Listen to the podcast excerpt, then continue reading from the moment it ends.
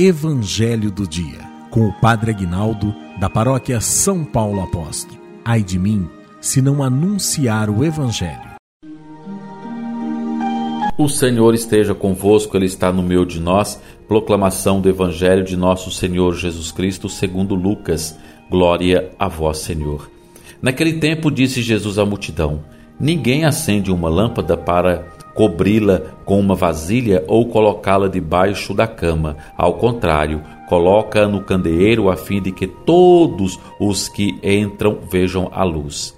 Com efeito, tudo o que está escondido deverá tornar-se manifesto, e tudo o que está em segredo deverá tornar-se conhecido e claramente manifesto. Portanto, prestai atenção a maneira como vós ouvis, pois a quem tem alguma coisa será dado ainda mais, e aquele que não tem será tirado até mesmo o que ele pensa ter. Palavra da salvação. Glória a vós, Senhor. Que a palavra do Santo Evangelho perdoe os nossos pecados, em nome do Pai, do Filho e do Espírito Santo. Amém. Amados, ninguém acende uma lâmpada para colocar dentro de um caixote. É verdade, não é? A lâmpada ela serve para quê? Para iluminar. Ou então não precisa acender, não é? Se não precisa, não é? Se você não vai acender, se você vai colocar uma lâmpada dentro da gaveta, para quê? Não é? E depois vai fechar a gaveta, não é? A lâmpada ela serve para estar tá no alto, para iluminar o que está em volta. Olha que lindo isso. Assim também nós que somos cristãos somos chamados a ser lâmpadas, não é? Para iluminar a vida das pessoas que passam pela nossa vida. Que você seja lâmpada no dia de hoje para iluminar a sua família, para iluminar as pessoas que passam por você. A lâmpada ela não serve para si, muito pelo contrário. A lâmpada ela serve para iluminar o que está em volta. Então que você ilumine as pessoas que estão em volta de você não é?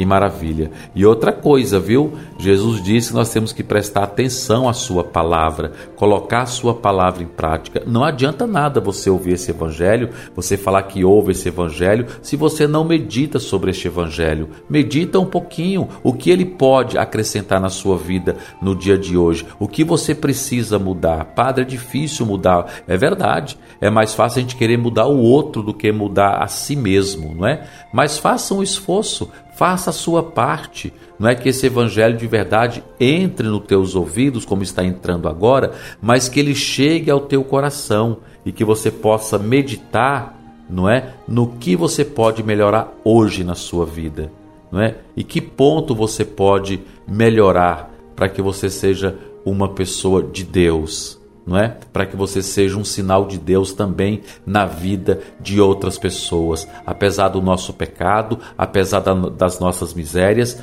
nós temos que ser sinal de Deus para as outras pessoas. E o evangelho primeiro tem que mudar a mim. O problema é que eu estou escutando esse evangelho, ah, fulano tinha que escutar. Ah, fulano, não, não, não, é você.